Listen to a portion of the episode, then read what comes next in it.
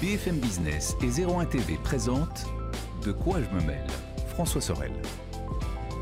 Eh bien voilà, bonjour à toutes et à tous. Très heureux de vous retrouver. Bon week-end de l'ascension. J'espère que vous en profitez, que voilà, ces quelques jours de repos euh, vous font du bien. En tout cas, malgré le week-end de l'ascension, nous sommes là. De quoi je me mêle Toute l'actualité de la tech. À noter que cette émission a été enregistrée le mercredi 25 mai. Euh, avec évidemment le décryptage de toute l'actualité de ces derniers jours. Tout à l'heure, on parlera de Uber qui euh, eh bien, teste la livraison de repas par robot euh, en Californie. Les 15 ans de Google Street View. On va parler de Netflix aussi. Et puis, bien évidemment, je vous rappelle que vous pouvez à tout moment réagir avec le hashtag DQJMM sur Twitter, la page Facebook de De quoi je me mêle qui vous attend. Merci encore une fois de nous suivre et bienvenue.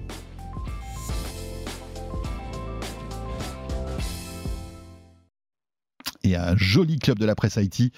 Euh, pour décrypter tout cela, euh, cette semaine, Eric Le Bourlou est avec nous. Bonjour Eric. Bonjour. Rédacteur en chef de 01net.com et juste en face de lui, c'est Anthony Morel. Bonjour Anthony. Bonjour. Anthony que vous retrouvez sur BFM Business le matin, mais aussi sur RMC dans l'émission d'Estelle Denis et euh, voilà Culture Geek euh, aussi diffusée le week-end sur BFM Business. Alors, au menu de l'actualité, plein de choses et on va commencer par Apple. Apple, et on l'avait évoqué ici il y a quelques temps de cela, Apple qui propose euh, eh bien que vous répariez vous-même euh, certains iPhones. Voilà, donc il faut être quand même assez doué, hein, parce que je ne sais pas si vous avez essayé de démonter un iPhone, euh, c'est pas c'est pas évident. C'est clair. C'est faut être, euh, faut, faut avoir Oui. quasiment, j'allais dire, un doctorat en électronique. C'est ça. Un, doctorat en électronique, ne pas avoir la tremblote. Des hein, doigts de fée. C'est ça, des doigts de fée, une super lumière, une chambre stérile. J'exagère, mais on n'est pas loin. Bah, c'est presque ça. hein. C'est presque ça. Euh, bref, donc voilà, il y a tout un, tout un dispositif qui a été mis en place par Apple. C'est-à-dire que si par exemple vous avez pété l'écran, vous commandez un écran, vous le recevez, c'est une pièce qui est officialisée, etc. etc. Euh, et donc il y a des journalistes américains qui commencent à tester un peu le système parce que ça vient d'être lancé. Exactement. Et je crois que c'est assez drôle ce qui se passe, non? Oui, parce qu'ils reçoivent pas que l'écran. Ils reçoivent beaucoup plus que ça. C'est-à-dire, oui, effectivement, on en a beaucoup parlé de ce système d'auto-réparation qui est proposé maintenant par, par Apple. Et c'est vrai que c'est- ça semble une très bonne idée sur le, sur le papier. Et donc, aux États-Unis, on a des journalistes tech qui commencent à, à essayer un petit peu tout Mais ça. Et notamment. alors, Super sujet d'ailleurs. Super hein. sujet, très, bon sujet évidemment. Voilà, évidemment. Qu'est-ce qui se passe si je veux aujourd'hui changer ma batterie, la batterie de mon iPhone? Et c'est le test qu'a fait un journaliste de The Verge, donc euh, publication de référence dans le domaine de la tech. Donc il a commandé le kit de réparation d'Apple. Il s'attendait à recevoir euh, un petit tournevis, des petites pinces, outils, ouais. une petite trousse à outils, exactement. Est-ce qu'on sait, est-ce qu'on sait ce qu'il euh, ce qu'il ce qu'il avait comme problème sur son iPhone Alors, il avait une batterie à remplacer. Il a- voulait, voilà, il voulait remplacer sa batterie. c'est Voilà. tout. Donc, Oui. il, a, il a commandé le kit. Donc, tu payes euh, le, le matériel que te fournit Apple, donc en location. C'est une cinquantaine de dollars, pas, donc cinquantaine d'euros à peu près par, pour une semaine. Et puis, le prix de la pièce, donc le prix de la batterie qui doit être 40 ou 50 euros aussi. Bon, il s'attendait à recevoir son petit tournevis Donc un petit truc dans une boîte, quoi. Ah, évidemment, rien évidemment. Devient, devient important. dans une boîte, sauf que il a reçu deux énormes valises, 40 kilos de matériel euh, siglé Apple. hein. donc voilà, il reçoit ça à la maison. Et mais qu'est-ce que c'est que ce truc? C'était le kit de réparation pour son smartphone, pour changer sa petite batterie. Mm. Qu'est-ce qu'il y avait dans ces valises? Bah, Il y avait enfin, un atelier Apple, quoi, si tu veux. C'est-à-dire que vraiment, Il y avait l'usine Foxconn. c'est incroyable. Alors, on, on voit les images hein, pour ceux qui nous, qui nous regardent. euh, et effectivement, c'est c'est dingue parce que tu as des machines. Alors, tu as une grosse machine qui sert par exemple à enlever l'écran. Voilà, t'as- voilà, tu, tu as, tu as effectivement toutes les pinces, les tournevis. Enfin, tu as vraiment une sorte d'atelier miniature pour euh, euh, voilà réparer ton téléphone. Alors tu as un manuel d'instruction, euh, une sorte de tutoriel qui apparemment en plus est assez compliqué. Enfin, quand on disait qu'il fallait avoir un doctorat en électronique, je le dis en rigolant, mais c'est quand même assez chaud. hein. Tu vois, les, les manipulations à effectuer sont quand même assez euh, assez complexes. D'après en tout cas ce que le test qu'a fait ce, ce journaliste qui dit j'ai failli avoir trois crises cardiaques en gros parce qu'il y a certains moments j'avais l'impression qu'il n'y a plus rien qui se rallumait, j'avais l'impression d'avoir cassé mon truc. En plus, faut faire attention au matériel qu'il t'envoie. Parce qu'il ne faut pas casser le matériel qui sert à réparer l'iPhone. Parce tu que lâches quand même une caution de 1200 dollars hein, Ah, euh, voilà, euh, au Ouais, cas où il se passerait un truc. Et donc voilà, résultat des courses, bon, il est parvenu à, à réparer sa, sa batterie, à remplacer sa batterie, mais à quel prix? C'est-à-dire que vraiment là, tu, tu- tu te rends compte, c'est, enfin, c'est même pas être un bricoleur du dimanche, c'est Ouais. vraiment, euh, c'est réservé aux, aux aficionados de la réparation de smartphones et certainement pas à des, à des amateurs comme toi, enfin comme toi et moi, je sais pas, comme moi en tout cas, ça c'est sûr. Bah oui, non, c'est, c'est, ce qui est dingue, c'est que c'est effectivement un, un kit de réparation professionnel. C'est euh, quelque chose que vous pouvez trouver dans un magasin de réparation de smartphone. Alors on vous envoie ça, vous n'y connaissez pas grand chose, et puis bah, débrouillez-vous. Alors un petit manuel, et puis vous allez, euh, vous faites, euh, vous faites vo- votre. travaux. Ce qui est, marrant, c'est qu'en plus, effectivement, comme tu l'as dit, Anthony, il faut payer une caution quand même de 1200 dollars. Donc parce que donc au final, on, loue ce matériel pour 5-6 jours, on paye 1200 dollars et après, enfin une caution et après, quand le matériel est et quand on ramène le matériel, on la récupère évidemment, mais c'est quand même. euh, une- Oui. faut quand même avoir 1200 dollars pour pouvoir bloquer sur sa ça. carte Et puis c'est une somme de stress parce qu'on se dit C'est comme quand tu vas à l'hôtel, tu sais, tu Ouais. lâches ta carte et Ouais. j'espère quand même qu'il va rien se passer parce que. ouais. Et, euh, et euh, l'autre truc aussi, c'est que par ailleurs, effectivement, il a, il a réussi à, à- à- à réparer sa batterie, mais euh, à la fin, il a quand même eu un message sur son iPhone lui disant que la batterie n'était pas une pièce originale Apple, euh, alors que si, parce que c'est Apple qui lui a fourni tout le matériel, et il s'est il s'est retrouvé, comme ça arrivait à plein de gens hein, qui ont changé euh, par, par leurs propres moyens du, du matériel avec du matériel qu'ils ont acheté euh, à droite à gauche sur Internet, et Apple fait des vérifications sur le matériel qui, une fois qu'on le change euh, nous-mêmes, et il arrive parfois à ce que l'iPhone dise non, ce n'est pas un matériel validé par Apple, donc je refuse de démarrer. Et il a eu exactement ce problème-là en utilisant pourtant tout le matériel Ouais, que lui a fourni Apple. Donc là, c'est quand même assez c'est quand incroyable. euh, il a même. Apple est méfiant de Oui, ses produits. c'est C'est ça, ça ouais. qui est fort. Non, mais après, parce qu'après, c'est toute une galère. Il explique qu'il a dû redémarrer euh, en mode diagnostic, Exactement. connecter ça à un ordinateur en externe Mhm. euh, pour euh, vérifier que la pièce était bien originale. Enfin, c'est un truc quand même ultra compliqué. Enfin, faut être Ouais. très très technique, quoi. Ouais.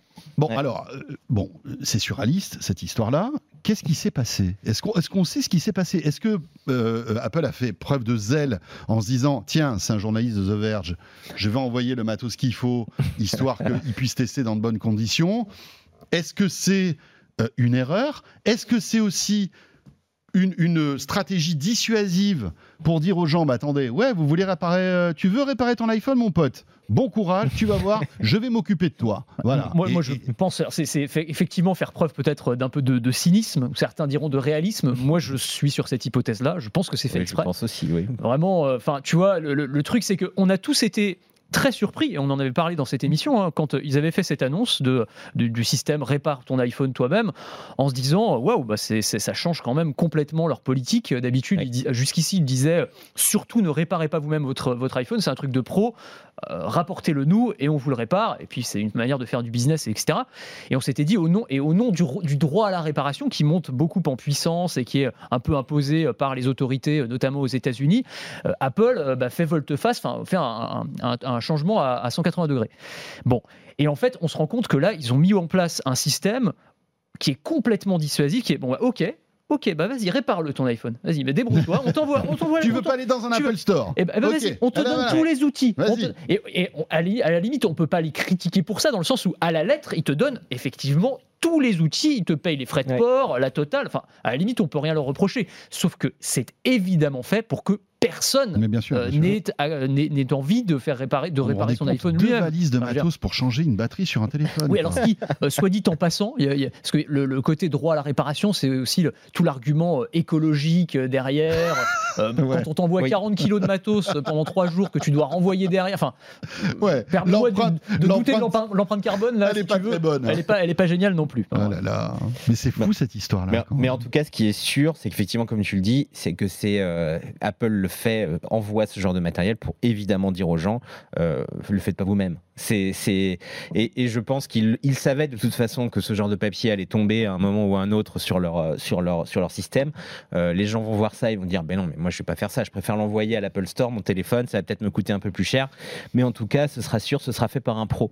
Euh, mais effectivement, euh, c'est aussi une manière pour eux d'être euh, en conformité avec les futures lois qui vont arriver. hein. Ouais, mais enfin, euh, c'est prendre les gens pour des abrutis. On est Bah, c'est- d'accord. Euh, techniquement, c'est à mais- la lettre, ils ont. ils- Voilà. ils- Mais le droit à la réparation va devenir quelque chose et il faudra bien qu'ils s'y soumettent. Et effectivement, c'est une solution pour s'y soumettre. Ouais. Donc, euh, donc euh, voilà, il trouve, il- c'est c'est effectivement prendre un peu les gens pour des abrutis ou, des abrutis ou au contraire euh, pour plus intelligents qu'ils ne sont. Parce que c'est vrai que moi, je me vois pas du tout faire ça chez moi. Euh, Non, mais surtout, il vous faut euh, 50 mètres carrés, quoi. Ouais. alors, Ouais, en bien plus, Si vous commencez à tout installer, vous êtes dans ouais. un studio, vous êtes mort. Vaut mieux, et puis il vaut mieux pas habiter au huitième étage sans ascenseur du coup. C'est vrai que c'est ça. c'est Ouais, Ou alors tu le fais dans la rue. Il faut ton Apple rue.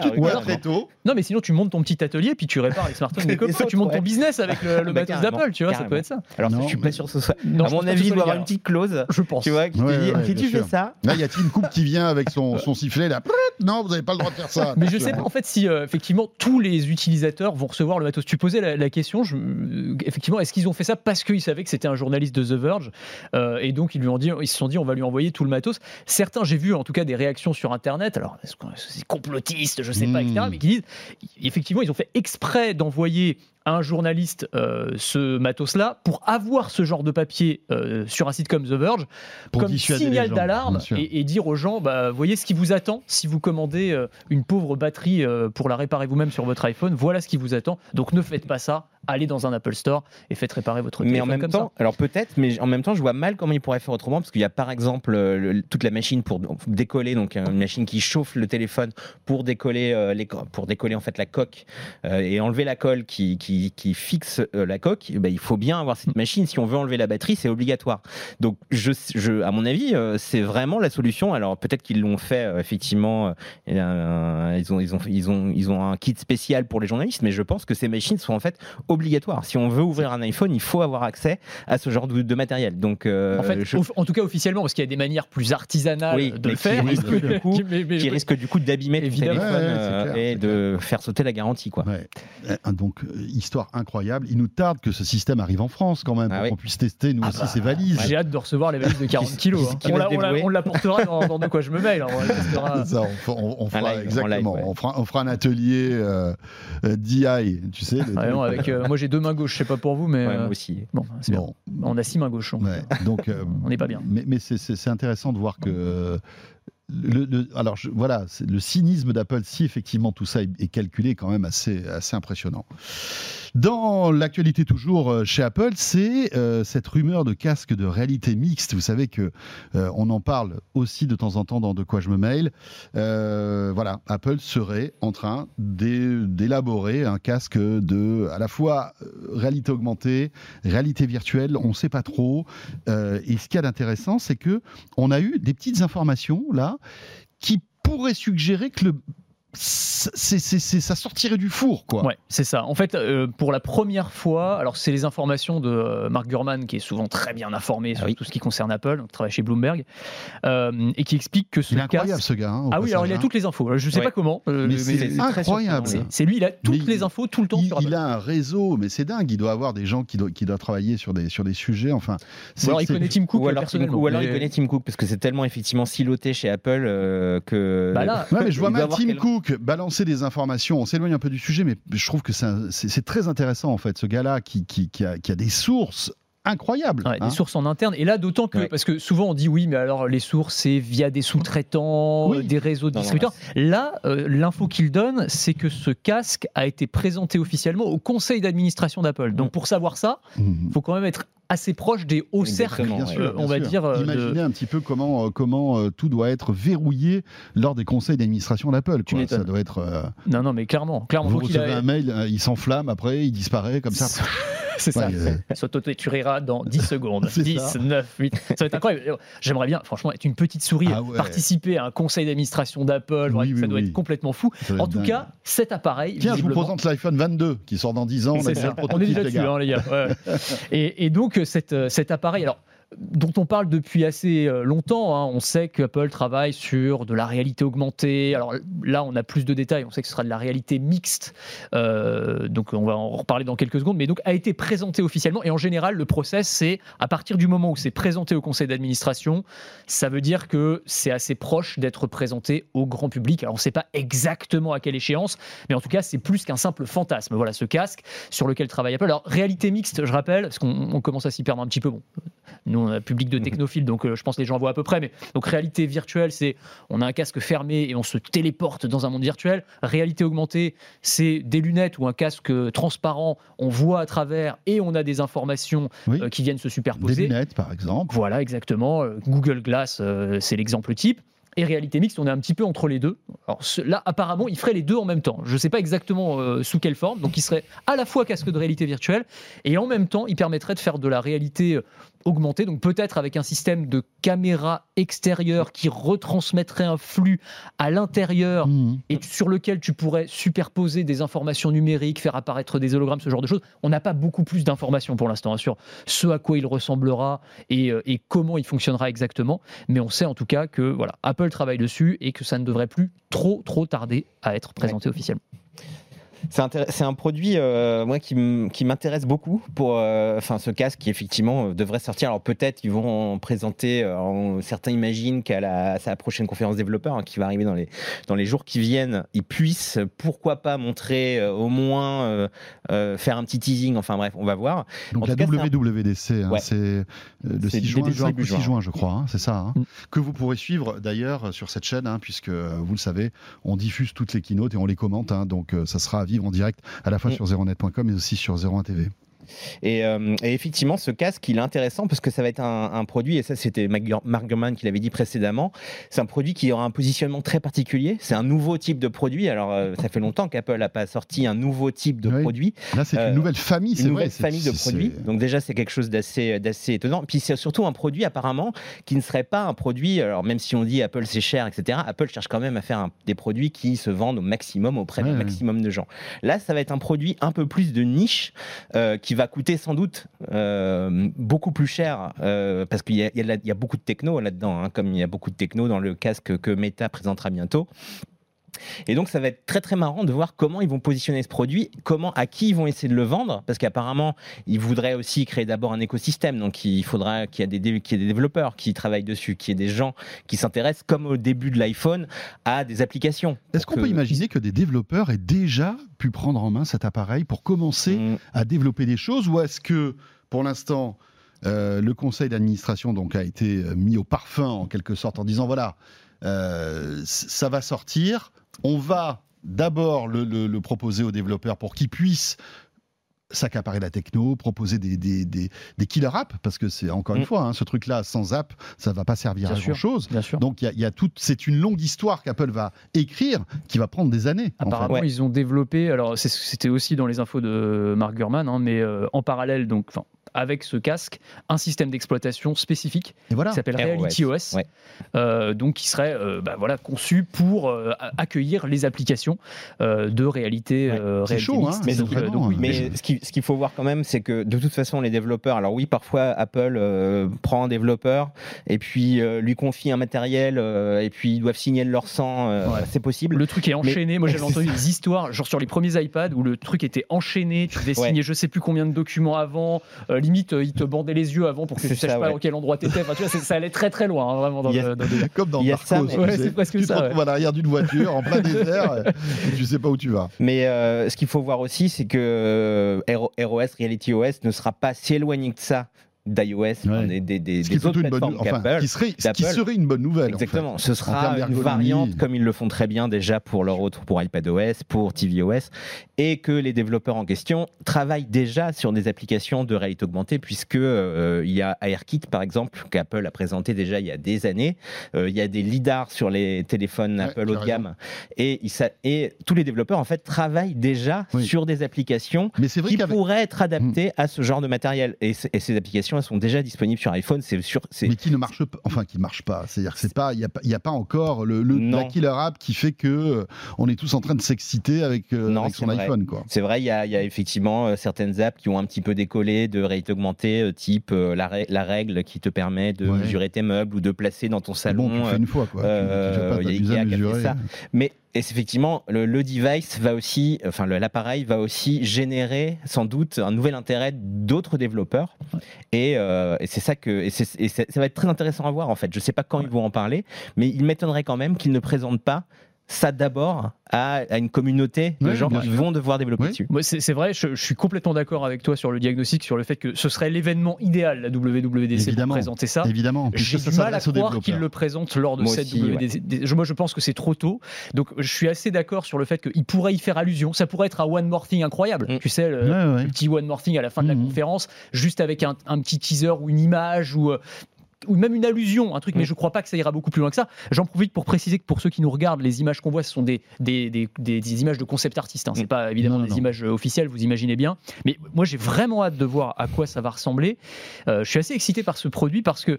euh, Apple est très fort pour ça. On les critique souvent pour leur, manque d'innovation, le fait que ça ronronne un petit peu. Maintenant, c'est tous les ans un, un nouvel iPhone ou deux nouveaux iPhones avec un petit appareil photo un peu plus performant, etc.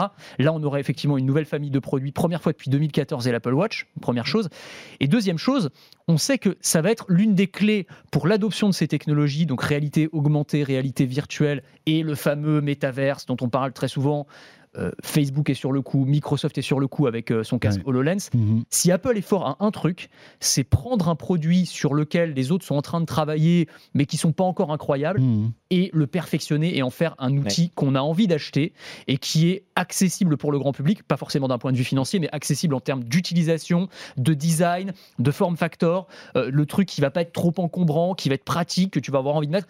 Ça, Apple est incroyablement puissant pour ça. Moi, c'est pour ça que j'ai très très très hâte de voir euh, bah, leur vision en fait de ces casques de réalité augmentée, virtuelle, qui aujourd'hui sont quand même des trucs qui sont très encombrants, qui sont pas pratiques du tout, même si ça s'est amélioré depuis, euh, depuis quelques années. Moi, j'ai Ouais. testé le, le HoloLens de Microsoft, qui est un produit euh, génial, mais même leur, leur Ouais. euh, version 2, si tu veux, c'est encore lourd, c'est encore, ça lag encore. c'est là- et c'est là Apple où fera je- mieux, je pense. Et c'est là où je me dis que euh, c'est pour ça que je te rejoins. À mon avis, ça sera pas à cette WWDC parce que je, je suis pas sûr que le timing soit bon et que technologiquement on soit prêt à avoir ce type de- de- d'appareil en fait.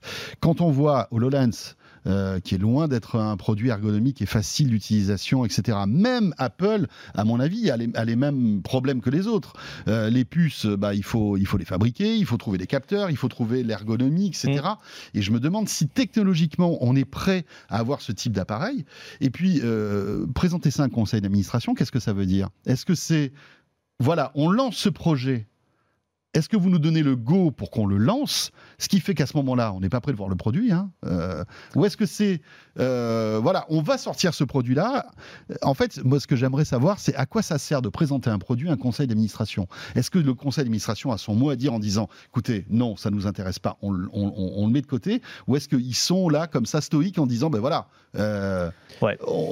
c'est c'est assez intéressant, euh, je, je trouve. Ce qui en- Oui, enfin, je sais non, je mais euh, ce qui est sûr en tout cas, c'est que Apple, euh, s'il est toujours dans la tech, hein, le, le fear of missing out, ils sont obligés d'a- d'aller vers ce genre de technologie. Donc, de toute façon, ils vont sortir un produit euh, un jour Oui. ou l'autre. Et euh, Mais et Apple ne, et ne faut- sort faut- pas un produit qui n'est pas mature en quelque Et sorte. On en vrai, rend ce compte. casque est apparemment en développement depuis très longtemps, puisqu'on évoque la date de 2015 euh, de, pour les, pour les, les- enfin en tout cas c'est ce que Gurman avance.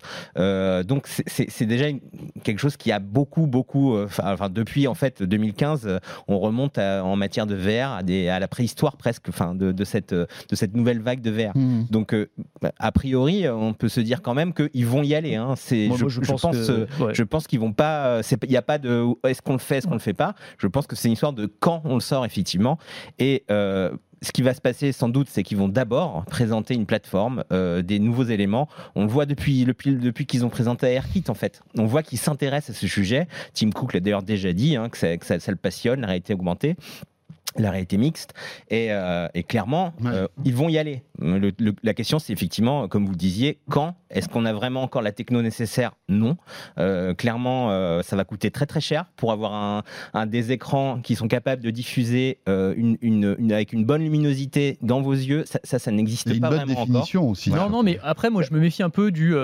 Euh, Est-ce que la techno n'est pas encore prête euh, C'est pas parce que d'autres ne l'ont pas fait, tu ouais. vois. Enfin, quand ils ont présenté l'iPhone, euh, la techno, n'était pas encore prête non plus. hein, mais sauf que ça a pris tout le monde de court et Mm. ça, tout le monde a halluciné.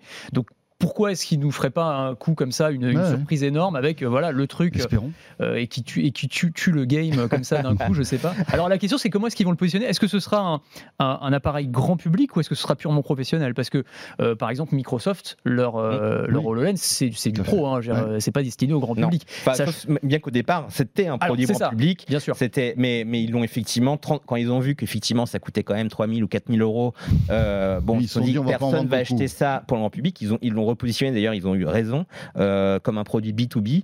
Euh, mais au départ, au tout départ, c'était HoloLens, ça avait été conçu pour montrer euh, que Microsoft était encore une boîte Puis- qui innovait. Ils étaient en Puis, plein coup de si la vous- vague. Et HoloLens, c'était Ah, regardez, on est géniaux, on s'appelle Microsoft, vous montrer un produit que personne n'a jamais fait.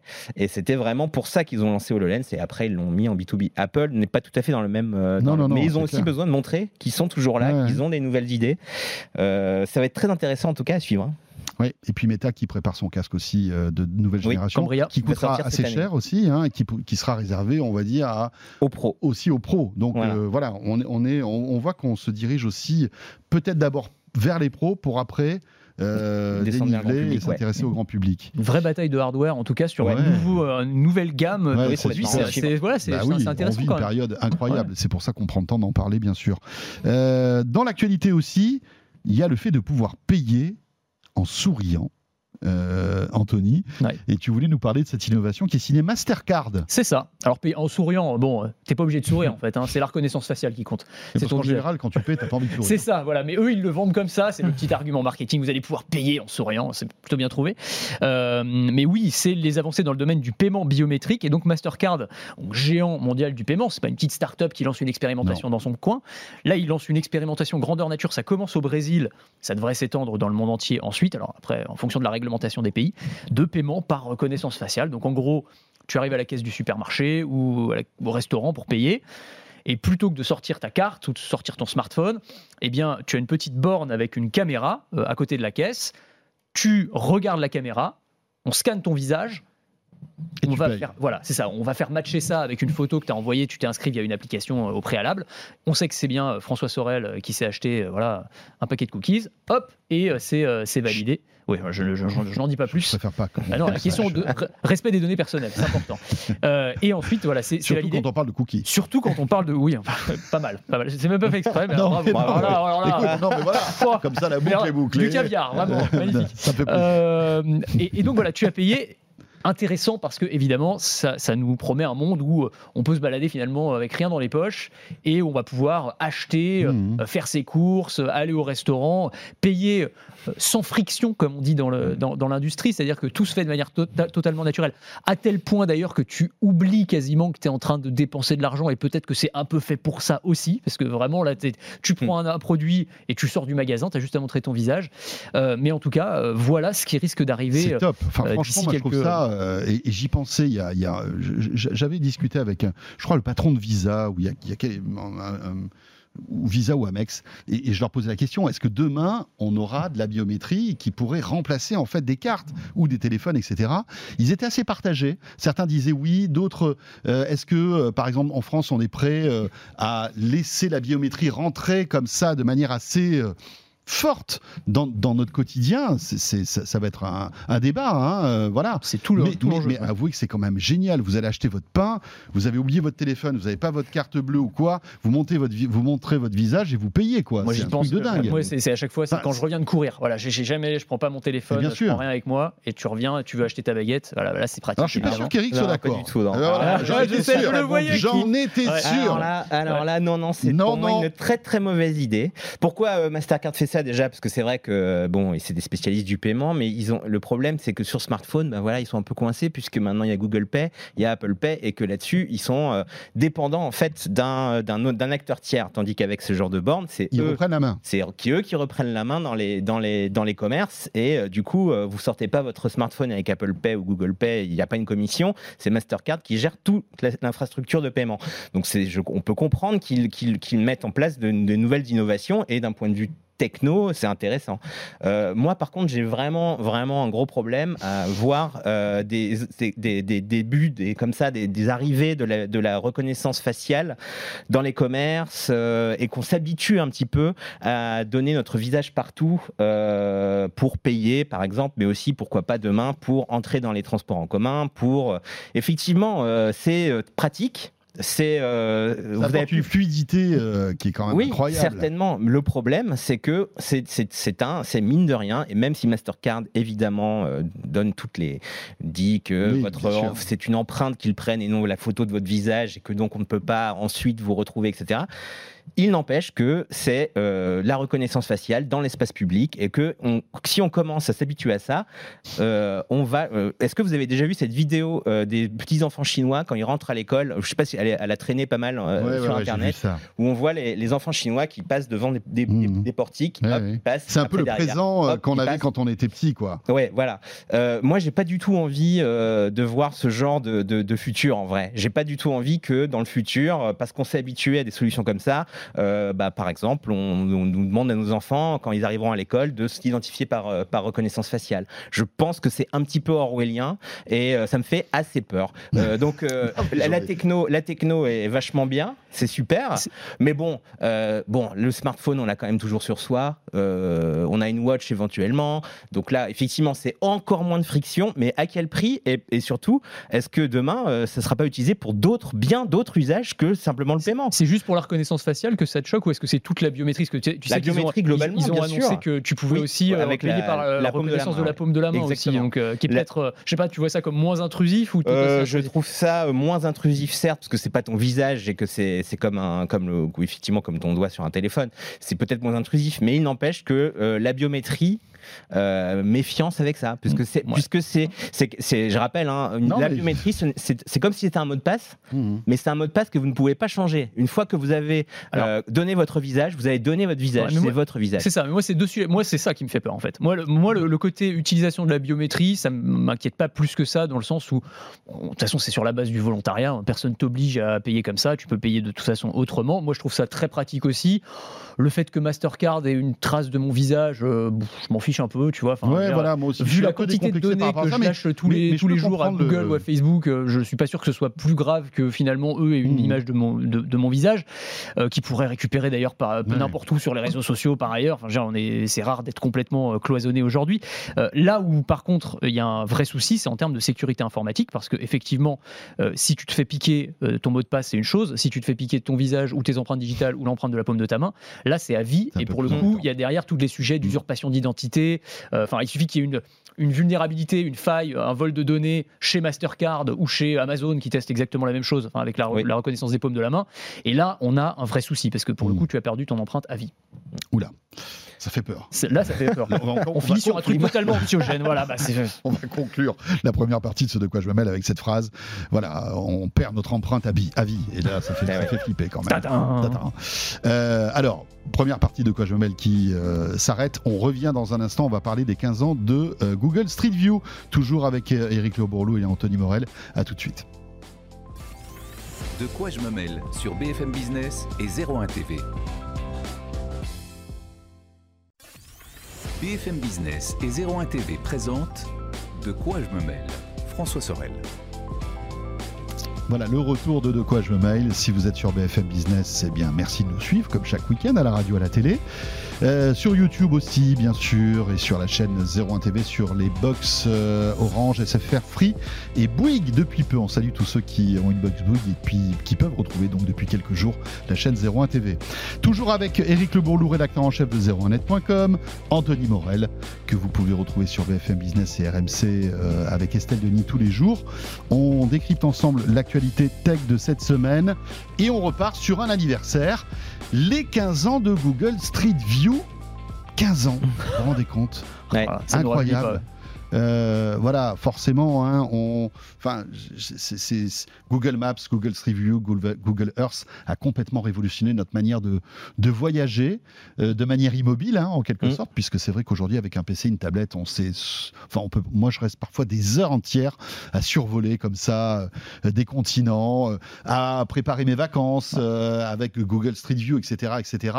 Et donc les 15 ans de cette euh, de cette appli qui euh, nous a apporté quand même pas mal de plaisir. hein. Ouais, c'est ça. Je, je me souviens de la, la conférence de presse de présentation. Ça du coup, 15 ans, je me dis, voilà, c'est incroyable quoi.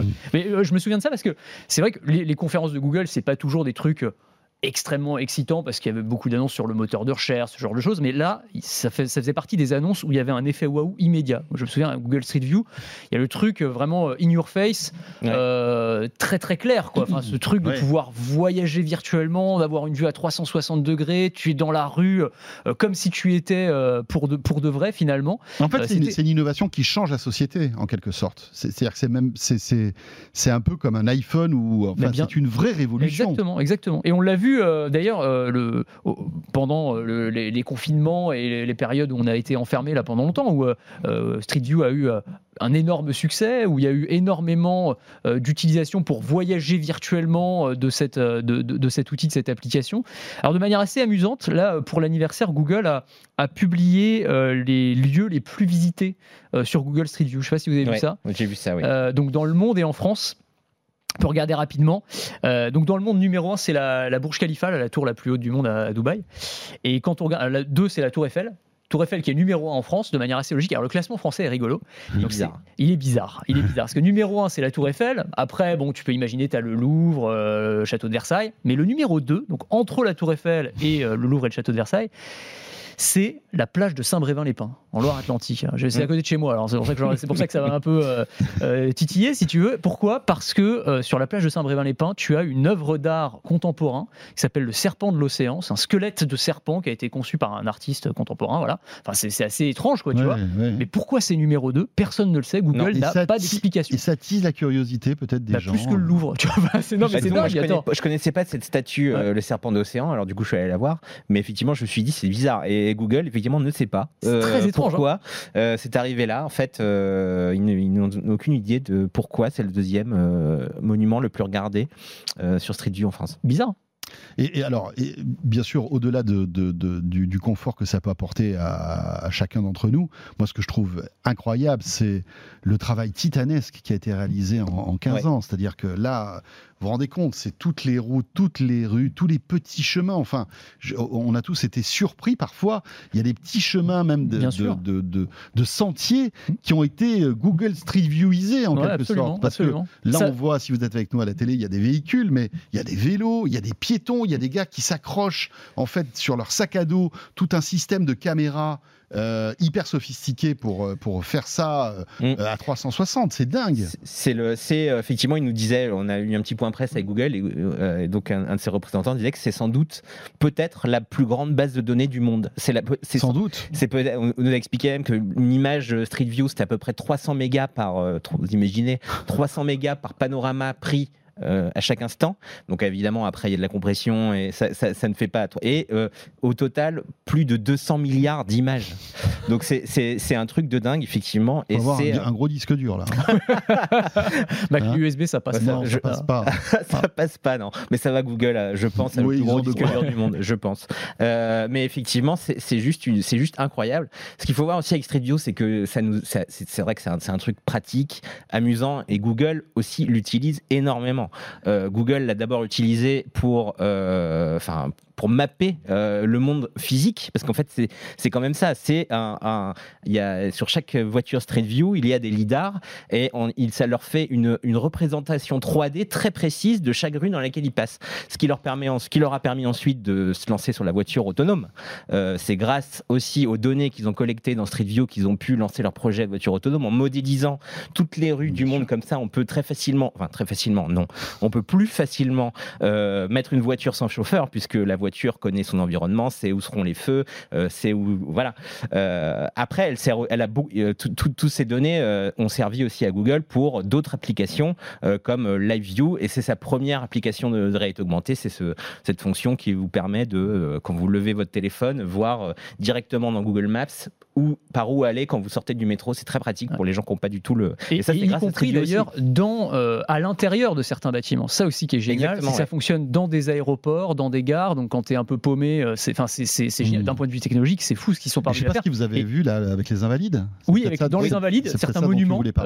exactement, tu as Ouais. aussi dans des monuments, ils ont fait aussi le Grand Canyon en extérieur. Mm. C'est ce que, ce que tu disais, c'est-à-dire que ça, ça a évolué de manière dingue quand ça a été présenté donc en 2007.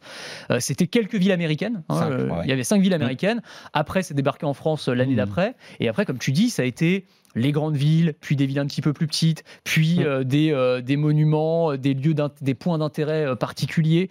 Et puis il y a tout un écosystème qui s'est développé aussi à partir de Google Street View que je trouve fascinant. Moi, c'est mon côté euh, joueur qui, qui ressort, mais tu as par exemple le succès d'un d'un jeu alors, qui est très Ouais. apprécié des streamers, c'est GeoGuessr. C'est pas si- génial. C'est génial, GeoGuessr, c'est ce jeu, pour ceux qui connaissent pas, où euh, en gros on va te, te mettre sur un point de Google Street View n'importe où, euh, au hasard, et tu dois te, te repérer le plus rapidement possible. Tu dois deviner où tu te trouves. C'est enfin le principe, je Ouais, trouve, c'est génial, c'est ultra simple en fait. C'est basé juste sur l'architecture Mm. incroyable qu'a mis en place Google, mais le principe du jeu est, est d'une simplicité déconcertante. euh, sauf que bah, tu peux y jouer pendant des heures et des heures. Tu as des champions de GeoGuessr. Je trouve ça génial. Moi, je suis un gros fan d'escape game également. Euh, Il y a des escape games virtuels qui se sont lancés, et notamment pendant la pandémie, pendant les périodes de confinement, pour les accros euh, Oui, qui étaient euh, privés d'escape game. sortir. euh, Eh bien, tu as des escape games qui sont basés sur Google Street View, donc qui sont des sortes de, de jeux de chasse au trésor euh, où tu vas, alors tu es en visio avec, euh, avec tes amis. Et tu dois suivre un chemin d'énigmes qui passe par Google Street View, donc tu te balades presque comme si tu, tu étais vraiment dans, dans- Ouais. dans la rue. Enfin, je trouve que ce qu'on a réussi à faire à partir de Google Street View, c'est aussi, euh, c'est aussi génial.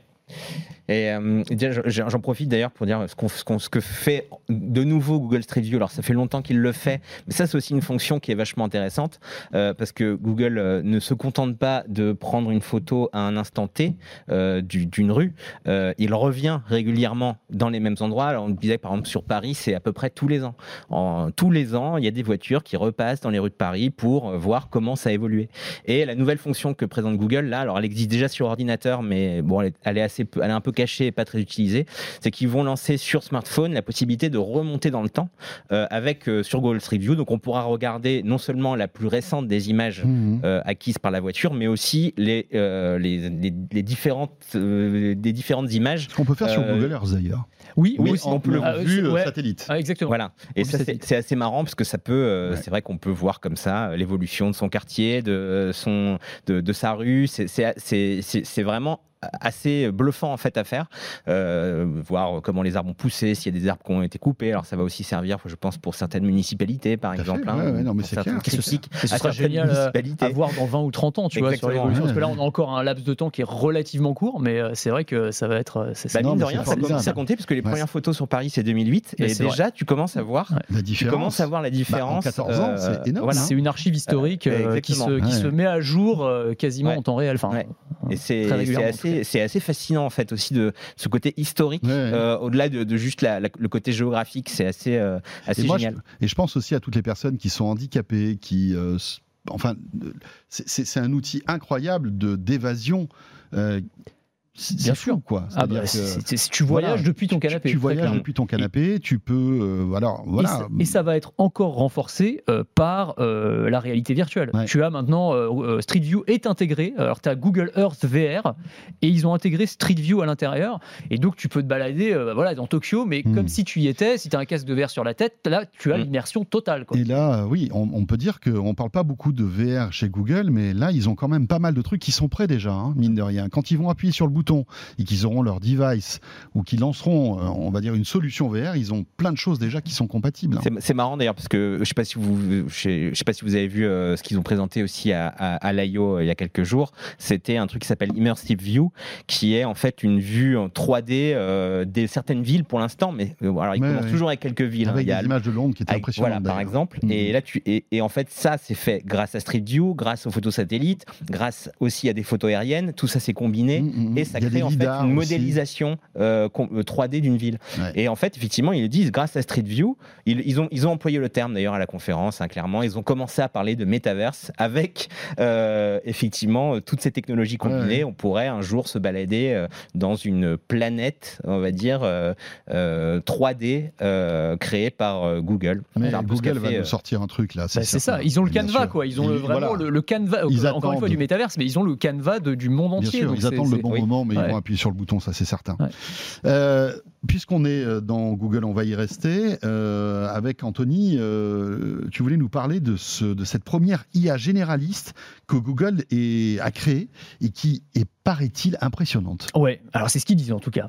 Et Alors c'est une, en fait, un tweet qui a été publié par un, un chercheur euh, en IA de chez DeepMind, donc la filiale intelligence artificielle de chez Google. Bon, DeepMind, on les connaît bien, c'est eux qui ont mis au point notamment l'IA qui avait battu le champion du monde de jeu de Go et plein d'autres choses, mais en tout cas, ils avaient beaucoup fait parler d'eux euh, grâce à ça. Et euh, il a publié un petit tweet The game is over. Euh, game over, donc la partie est pliée. En gros, voilà, l'intelligence artificielle, ça y est, on est les rois. C'est ce que ça voulait dire. Euh, et en gros, ce que disait euh, ce chercheur, c'est que Google euh, aurait mis au point la première intelligence artificielle générale, qui est un peu le, le Graal dans le domaine des algorithmes. Alors, pardon, je vais, je vais probablement un peu trop simplifier, pardon pour les, les experts et les puristes qui nous écoutent, mais en gros, l'idée, c'est que contrairement aux algorithmes qu'on a aujourd'hui, qui sont très monomaniaques, j'allais dire monotâches, ultra spécialisés, tu as par exemple des algorithmes pour faire conduire une voiture autonome, Mhm. par exemple, Euh, d'autres qui vont être capables de détecter un problème sur une image médicale. Donc ils ont une tâche très spécifique dans laquelle ils sont très performants. Eh bien, cette intelligence artificielle générale, elle, serait capable de, j'allais dire, de euh, quasiment de, de, de- répondre et de réagir euh, comme le cerveau humain, c'est-à-dire déjà de, comprendre ouais, de comprendre le contexte, qu'elle a en face. d'apprendre exactement c'est ça et de raisonner de façon logique d'ailleurs d'apprendre de, de, de raisonner de communiquer de passer d'une tâche à une autre de façon logique et de gérer plus de 600 tâches différentes Mon Dieu. donc je vous en donne quelques-unes. Euh, elle est capable, par exemple, de reconnaître et de classer des images, à faire du dialogue naturel avec des êtres humains, empiler des blocs en utilisant un bras robotique, jouer à des jeux vidéo écrire des poèmes et dans la plupart Oui. de ces tâches elle s'en sort mieux que les humains alors pour les poèmes euh, bon faudra voir parce que c'est quand même très subjectif Je m'étonne. Bon, je suis pas certain. hein, Pour les poèmes, euh, tout ce qui est art et intelligence artificielle, Ouais. ça donne rarement des, des résultats incroyables. Mais pour les autres, elle s'en sort globalement pas trop mal. D'où ce, ce- ce tweet Mm. qui a fait l'effet d'une bombe euh, et qui a été qui a fait pas mal polémique en vrai, Oui. parce qu'il y a beaucoup de. euh, je vais te laisser euh, enchaîner, Eric, mais en gros, il y a beaucoup d'experts en intelligence artificielle qui se sont récriés en disant que Google faisait preuve d'arrogance, que l'intelligence artificielle euh, générale, on n'y était clairement pas encore, et que bon, ils se vantaient un peu, mais que euh, c'était probablement pas si. pas si Pas si révolutionnaire que exactement, exactement. ça. quoi. Eric. Euh, je pense que d'ailleurs, c'est Luc Julia qui serait très bon pour Ouais. en parler, lui qui Et le- je pense qu'il serait très, ce- très énervé. Il sur serait ce sujet. clairement énervé sur ce sujet. Mais effectivement, oui, ce Qui, tweet- rappelons-le, lui, euh, dit, euh, enfin, crie même que l'intelligence artificielle, alors n'existe pas, c'est l'un de ses bouquins Oui. sur ce sujet, et qu'on est loin vraiment d'une intelligence, euh, euh, voilà, artificielle en quelque Générale, sorte. ouais. Voilà, générale. Parce qu'effectivement, ce terme est important. Ils ont utilisé le terme de artifici- ar- intelligence artificielle générale, ce qui veut dire effectivement, en gros, comme tu le disais, Anthony, que euh, il s'agirait d'une IA qui serait capable de raisonner comme un humain et Hmm. en gros, c'est un peu le Graal, hein, euh, clairement. hein, c'est euh, euh, voilà, on a, on a enfin créé euh, l'intelligence artificielle intelligente, ce qui n'est pas le cas aujourd'hui. La vraie intelligence la artificielle. vraie intelligence artificielle. Sauf qu'effectivement, ce tweet euh, est un petit peu, sans doute, un petit peu euh, provocateur pour faire le buzz et tout ça, et qu'il a effectivement provoqué euh, pas mal de réactions, même de Yann Lequin, hein, Yann Lequin euh, qui est patron de l'IA chez Meta et Ouais. qui a une sommité hein, de, Français, pour français et, Ouais. et même breton. Je, Et même est- Non, je crois que c'est de l'agnon, non? Il a, je sais plus exactement d'où il est, mais bon, et voilà. Mais en tout cas, bon, voilà, il a, il a fait un petit message sur Facebook pour dire attention les gars, calmez-vous, on n'en est pas encore tout à fait là. Et c'est vrai que euh, beaucoup critiquent effectivement. Alors tu dis, je, je crois que c'est c'est 600 tâches qu'il est capable de faire, mais certains disent oui, mais d'accord, mais euh, nous, notre cerveau, ce n'est pas une collection de modules euh, avec euh, tiens, sur quoi je vais Ouais. me mettre là? Je vais me mettre sur ma tâche, je joue aux échecs. notre, vois? voilà. Effectivement, notre c'est- force, c'est- l'adaptabilité. Voilà. C'est ça. Et effectivement, ce que dit notamment Yann Lequin, c'est qu'il faudrait qu'on invente de nouvelles manières d'apprendre aux ordinateurs, qui ne seraient pas forcément les, les- les réseaux, les réseaux neuronaux profonds qu'on connaît aujourd'hui et qui sont très utilisés, mais peut-être euh, de leur apprendre à, à- à la vie comme un bébé, par exemple. Il faudrait trouver de nouvelles manières pour qu'éventuellement on arrive Mhm. à, à les rendre intelligents. Donc ça voudrait dire qu'ils aient d'énormes- énormément de capteurs qui découvrent la vie un peu comme on le fait nous. Mhm. Et ça suppose des défis incroyables. Donc effectivement, en tout cas, ce qui est sûr, par contre, demain, cette histoire-là. ce hein. qui est sûr par contre, c'est qu'il faut pas non plus euh, dire que ce que ce qu'a fait DeepMind, c'est c'est nul. hein.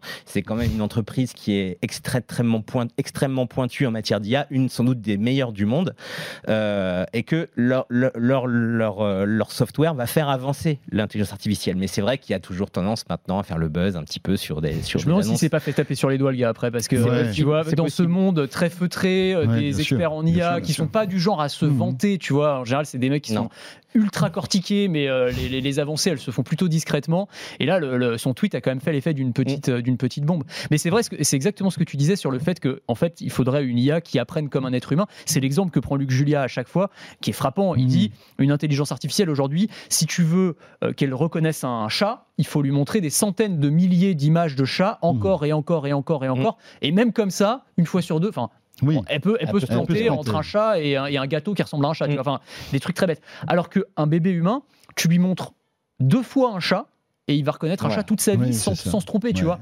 Et, et- et là, on en est très très très très loin aujourd'hui. Donc c'est des modèles complètement différents qu'il Mm. faut qu'il faut inventer.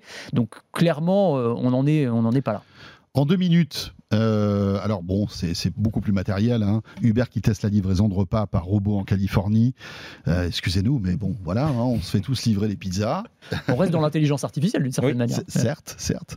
Euh, avec ce, ce- ce petit, cette petite armoire roulante, hein, en quelque sorte, c'est ça. C'est ça. Une espèce de, de glacière roulante Ah oui, c'est bien, c'est bien décrit. C'est Voilà, exactement ça. Une glacière ça. roulante, qui est mais testée en Californie. qui est testé en Californie, à Los Angeles notamment et à Santa Monica. Et donc le principe, bah, c'est que tu vas pouvoir passer ta commande comme tu le fais aujourd'hui euh, sur Uber Eats.